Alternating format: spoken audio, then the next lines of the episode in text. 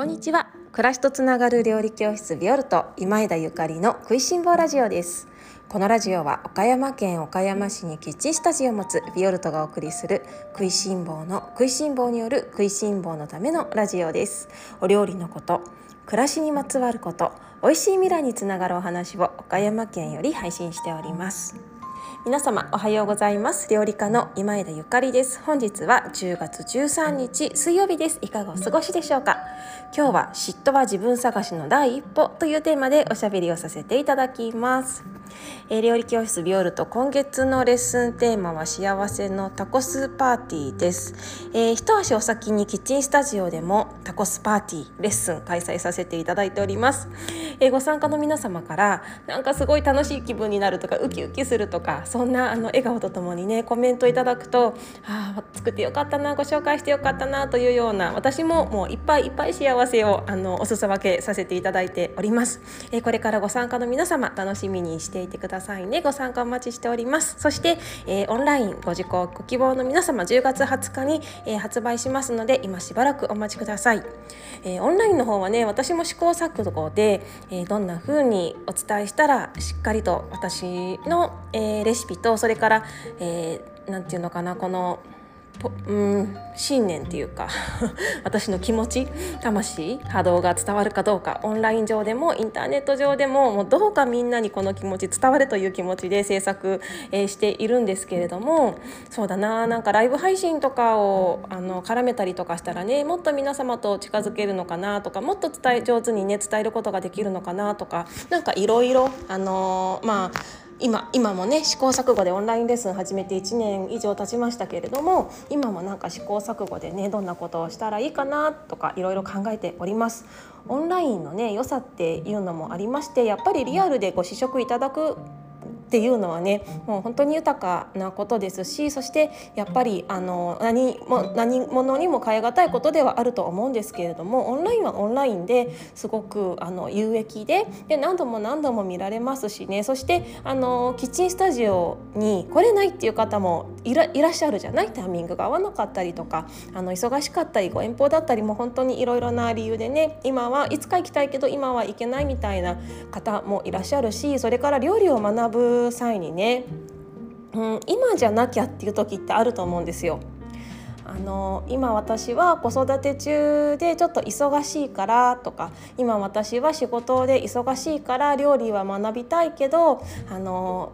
なんか一段落してからでいいやって思っているとどんどんどんどん時間が過ぎてねでまあ、ね、何事にもタイミングがあると思うのでそれはそれで、まあ、皆様の良きタイミングで、えー、料理教室にご参加いただけるんであろうとは思うんですけれどもご縁のある方はねでもあの今今知ってほしいっていうようなことも声を大にしてあるんですよ。だって毎日のことだからうんもっと早く教えてほしかったよゆかりさんってよく料理教室にねご参加くださる方には言われるの。うんそうだよね。もっと早く伝えたかったよ。もっと早くあのお会いしたかったよって思うんだけどやっぱりね皆さんもそれぞれのタイミングがあるけどきっとこの「食いしん坊ラジオを」あのにのアンテナにね引っかかってくださってるこのこのこの期間にねご縁をあのご縁がつながってる皆様はもうぜひともあのお忙しかったり遠方だったらオンラインでもねあの学んでいただくことできますから、あのー、今から今の食しっかりあの見直して自分の台所に自信を持って自分に自信を持って台所に立っていただけたらなと思っております。今月はトコスのお料理ご紹介します。よろしくお願いいたします。さて、えー、今日はちょっとお料理のあの話ともかけ離れつつあのこんな人生の語りも好評なようなのであの今日は人生の話をさせていただきます、えー、テーマは嫉妬は自分探しの第一歩というようなテーマです。あのね、この料理教室はねお料理をお伝えすることだけじゃなくってあの生き方暮らし方なんかそういうことまでお伝えできたらなと思って私はあのいつも台所にみんなと一緒に台所に立っています。で料理っていうのはねやっぱりもちろん一人で食べることもあるけれどもなんか家庭と直結しているっていうか一人暮らしの方でも生活と直結しているしそしてご家族がいらっしゃる方パートナーがいらっしゃる方はもちろんお家に帰って家族やパートナーにあの今日レッスンで習ったのを作ってあげようかなとかうちの家族の好みはこうなんですよとかねうちはおばあちゃんがこうこうこうでねとか家族で家庭菜園しててねとかあの料理教室を通して皆様のその生活っていう生活やね暮らし方そして人生なんかのお話を聞くことがすごく多いんですよね。で私もそれがすごく楽しいんですけれどもあのお悩み相談とかも受けることがありまして、まあ、私もねもう若干43歳であの皆様のお悩みにしっかり答えられるようなあの人間ではおこがましくもないんだけれどもただなんか私自身こういう仕事をしていていろいろな方に会う機会がね多いですし、あの、なんだろうな世界中を旅してきた旅し旅した経験もあるので、うん、なんかちょっとは俯瞰的に客観的に皆様のお話聞けるかなと思ってあの相談していただいたらもう一生懸命あの真面目にね聞いてお答えさせていただくのね。でそんな中でなんか私のしたいことってどんなことなんだろうとかそれからなんかねもうやることなすこと全部ガシャンってあの会社に入ったらそこの会社があのうまくいかなくなったりとかなんかもうあれこれ始めたらそこで何かトラブルが起きたりとかなんか私の人生何なんだろうみたいなねお悩み相談受けたりとかね。それからあのそうだな新しい仕事に就きたいんだけれどもゆかりさんどう思う？ってあの相談してくださる方もいらっしゃるしね。であのそんな中でね私自身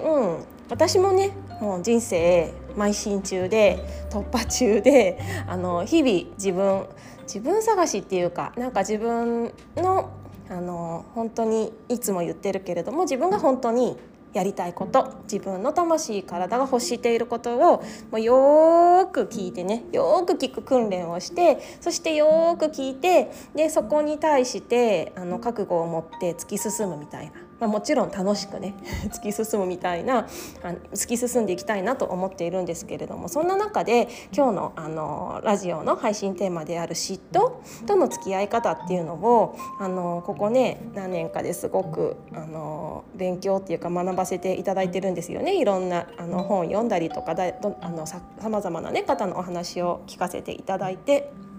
であの嫉妬とかね人間だったら誰しもそういう気持ちって抱いたことあると思うんですよね。いや抱いたことない方もすでに1000人ですね。下脱してますね。きっともう誰しもが嫉妬心のようなものを大なり小なり抱いたことがあると思います。であのすごくこういう気持ちを抱くとなんかなんて私は嫌な人間なんだとかなんて性格悪いんだとかなんか結構テンション自分の中で下がっちゃって嫌な気持ちになったりとかあのしますけれどもねこれねあのこの感情は自分磨きの始まりの合図なんですよね。嫉妬という感情は自分磨きの始まりのサインなの。あのみんなねきっと多分嫉妬する人って違うと思うんですよ。多分、えー、自分と全く関係ない人に嫉妬することってなくって自分となんとなく関係があってねなんとなく関係があって例えばそうだななんかサッカー選手同士で嫉妬するとかね、まあ、例えば料理教室私主催して料理教室の先生同士で嫉妬するとか何かありそうじゃないですか。全然自分のなんか自分の世界とかけ離れた人に嫉妬することって多分なくって自分の世界の中でうまくいってそうな人に嫉妬するんじゃないかなって思ってるんですね。でその時その時やっぱりあのイラッときたりとかムカッときたりとかモヤモヤってきたりした時はねあのぜひあ来たチャンスって思ってほしいの。それはあのその方がしていることが自分のやりたいことだからです。やりたいけどできていないことだから。うん、やりたいけどできていないことだからモヤモヤするのね。決してその人が嫌いなわけじゃないんですよ。多分好きぐらいだと思います。あのー、私なんかねもう本当にあの大御所とかに嫉妬しますよ。大御所とかに嫉妬します。例えばあのテレビとかで活躍されているあの土井土井先生とか お料理番組とかに出てるじゃない？土井土井先生お料理のね。もうこんなあのねちっちゃな料理教室主催の私ですけれどもあの土井先生とかのちょちょご著書とか読んだりするとね好きなんですよ。で好きだから本買うのだけどなんか本読みながらちょっとなんかモヤモヤモヤっとしたりするんですよ。なんかこの気持ちなんだろうっていうねいやなんか私だって同じこと思ってるのに土井先生はこういう風にして本に書いてみんなに伝えられてずるいみたいな羨ましいみたいなね。でこれねやっぱりあの自分自身であの実際なんていうのかななかなかねキャッチできないあの心情だったりとかあの俯瞰して見られなかったりしますけれどもやっぱりねあのそういう風になりたいんですよね。だからそう思った時にねもうじゃあなるって決めるの。そういう風になる。そういうあのなりたいんだったらやりたいんだったらやるっていう風にねあの小学生の時とかもよくほらなんかあの子はぶりっ子とかなんか女の子だといろいろあるじゃない。ちょっと男の子のことはわからないんですけれども女の子同士だとなん。かあの子はぶりっ子とか言っていじめられたりとかなんかあの子は男の子とばっかり遊んでてとか言っていじめられていじめられちゃうとかなんか嫉妬されるとかねあるあるだと思うんですけれども結局それってなんか羨ましいだけじゃないですか。ねなんか言いたいこと言ってるとかねやりたい放題してる子とかなんか可愛い服着てる人とか結局なんか、あの、そういう子たちがなんか何が私何か悪いことしたかしらって思うんだけれども 嫉妬されちゃうんだよね。でまあね嫉妬された時はもう本当に光栄なことだと自分に自信を持てばいいんだけれどもいやなかなか難しいですけどね特にそんな小学生中学生ねなんか学生とかだったらもうそんなの本当に、あのー、不合理だしなんでって何もしてないのになんでって思うけれどもでもやっぱりこれが世の常なんですよね。だからね、まあ、嫉妬されちゃった時はそう思うしかないしあとはなんか嫉妬心を自分に抱いた時はもうそれを自分で認めてそれが自分のやりたいこと求めてることあのやってみたいことだっていうことを認めると認めると自分の、うん、魂の声が聞こえるかもしれません。いかがでしょうか？私もあの美味しいもので世界を整えたいって思ってます。本気で思ってますだからこのラジオも一生懸命毎日毎日、えー、皆様にあの私の食からつながるあのあれこれねあれこれが伝わるように心を込めてお話をさせていただいているっていうことですね。